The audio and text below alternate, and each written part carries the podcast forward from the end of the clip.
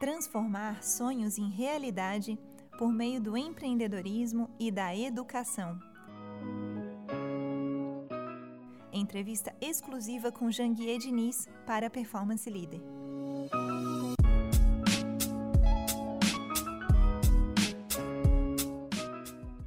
De origem humilde, trabalhando como engraxate e vendedor quando jovem, ele se tornou empreendedor, abriu seu próprio negócio, se formou, foi juiz, procurador, professor, autor e empresário.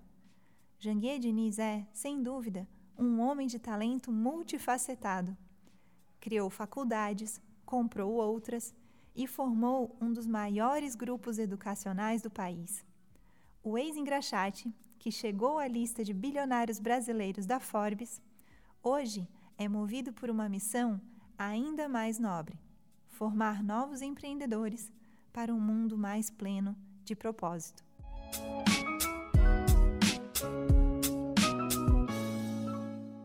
Em sua biografia, intitulada Transformando Sonhos em Realidade, podemos conhecer a trajetória incrível de um menino que trabalhou desde os oito anos de idade, vivendo em várias regiões do país, passando pelos estados da Paraíba, Mato Grosso do Sul, Roraima, até Recife.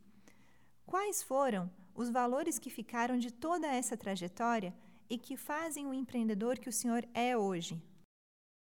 Ah, essa vida inteira de superação de universidade me deixaram, me deixou muitas lições, né? E muitos valores também. Primeiro, a força do estudo, né? Eu digo que estudo muda vidas, histórias e destino. A educação muda vidas, histórias e destino. Conhecimento, nessa sociedade que a gente vive, que é a sociedade do conhecimento, onde o conhecimento é muito mais importante que os recursos materiais como fator de desenvolvimento humano. Então, conhecimento se adquire através da educação. E foi a educação que mudou a minha vida, porque eu sou filho de pais que não tiveram oportunidade de estudar, pais analfabetos, agricultores, e que graças a um curso eu tive a oportunidade na vida, que foi o curso de datilografia. e por que eu digo que o curso mudou a minha vida? Porque eu estudei a vida inteira em escola pública, mas quando eu me mudei da Paraíba para Naviraí, fui engraxado de rua, vendedor de laranja, de picolé em Naviraí, até os 10 anos. Depois me mudei para Pimenta Bueno, morei lá até os 14 é, lá eu trabalhei como garçom, office boy, vendedor de, de roupas em loja e até locutor infantil da rádio da cidade. Quando eu terminei lá o primeiro grau, que é o ensino, ensino fundamental hoje, lá não tinha segundo grau, não tinha escola que oferecia segundo grau, que é o ensino médio. E aí meu pai queria que eu fosse trabalhar no, no, no, no, no sítio, né? trabalhar de agricultor. E ele não era nem dono do sítio. E aí eu falei que não, que eu queria mudar o status quo meu, eu queria fugir daquela vida de pobreza. E a única forma que eu, que eu achava que pudesse mudar, né, porque eu queria mudar de vida, era através da educação. Então eu peguei minha mala e me mandei para o Nordeste. E eu tinha feito o curso de datilografia. Até hoje eu digito assim muito rápido, sem olhar. Quando eu cheguei lá em, em Recife, procurei um tio meu, e contei a história para ele, queria estudar, se ele podia me ajudar. E ele perguntou se eu sabia fazer alguma coisa. Na época não tinha computador, só máquinas Hamilton e Olivetti. Aí eu disse que sabia datilografar, ele mano, escreveu assim, uma petição. E eu rapidinho, pá, e... e aí ele falou, puxa vida, como é que você aprendeu a datilografar tão rápido? Aí eu contei a história, ele falou, então vou lhe dar um emprego aqui de office boy. Vou... Você procura uma escola pública, procura um quarto para morar. Por que hoje o senhor prioriza a formação de empreendedores? Muita gente pensa que empreendedorismo é apenas criar empresa, é apenas criar CNPJ.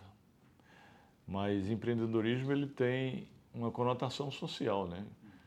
Cujo preceito, cujo conteúdo ético é criar coisas que gerem valor, em primeiro lugar, para o empreendedor, para a família e depois para a sociedade, para a comunidade onde ele está inserido. Né?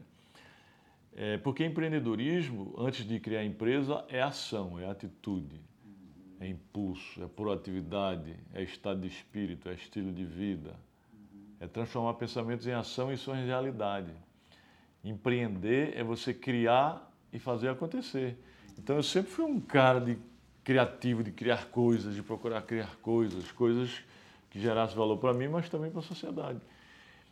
E a pessoa pode empreender em diversos setores e diversas atividades. Mas eu costumo dizer no meu livro Arte de Empreender que antes de empreender nos negócios, a pessoa tem que empreender na vida. Porque a pessoa tem que ter a consciência de que só ela é a maior empreendedora da história dela. O senhor também narra a busca pela sua vocação.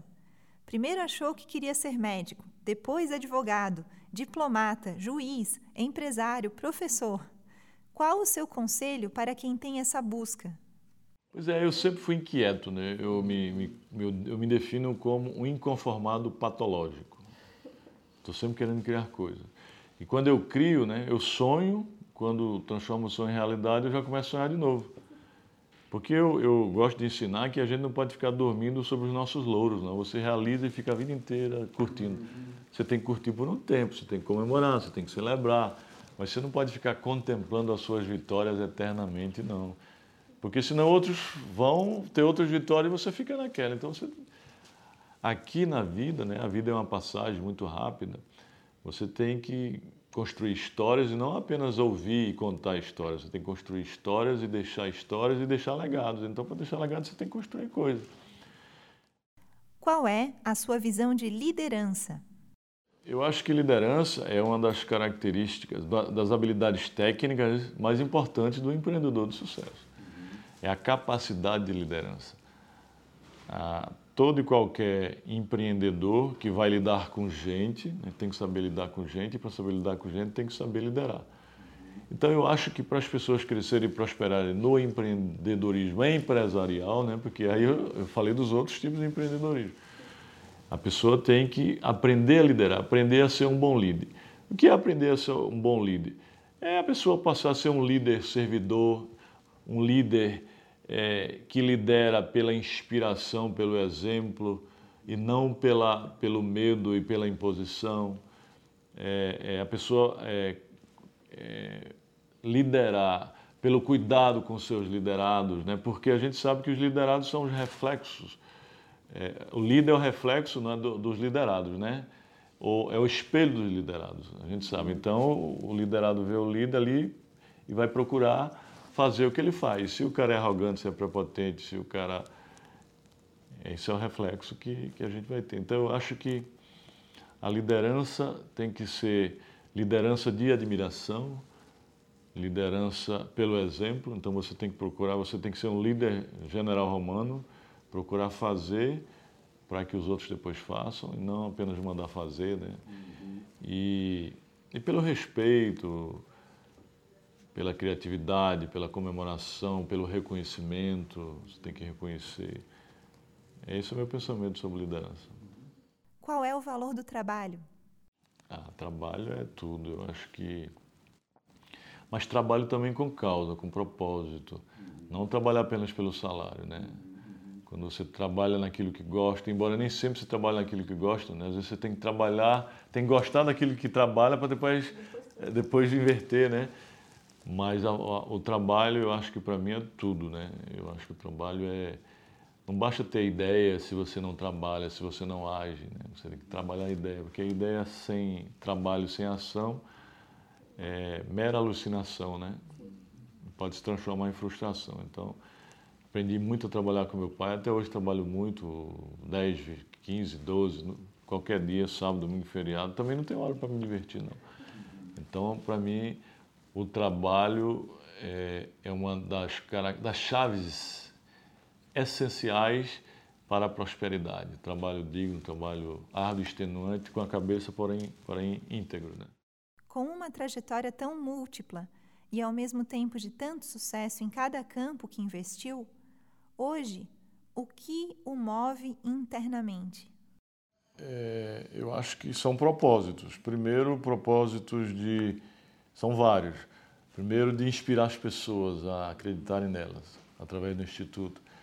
Segundo, de inspirar os próprios empreendedores, através de, de, de investimentos em outras empresas, em startups.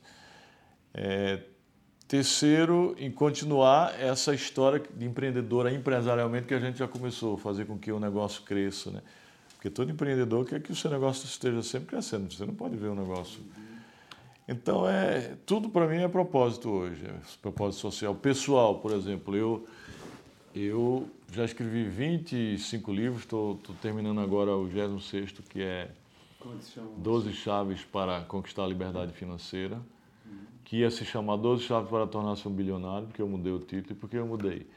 Porque se eu boto as 12 chaves para tornar-se um bilionário, 99,9% das pessoas não iriam comprar. Por que não iria?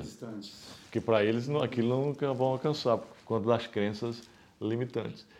Aí eu mudei para as 12 chaves. E por que ia ser bilionário? Porque eu, eu consegui usei essas chaves. E aí eu mudei para 12 chaves para conquistar a liberdade financeira, porque aí todo mundo quer, né?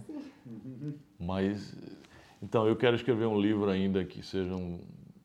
Eu já tenho uns best-sellers nacionais, vendeu 50 mil, 100 mil, mas um livro que eu possa publicar mundialmente para servir de legado. Então, eu tenho tudo propósitos para você deixar na Terra quando passar dessa dimensão para outra.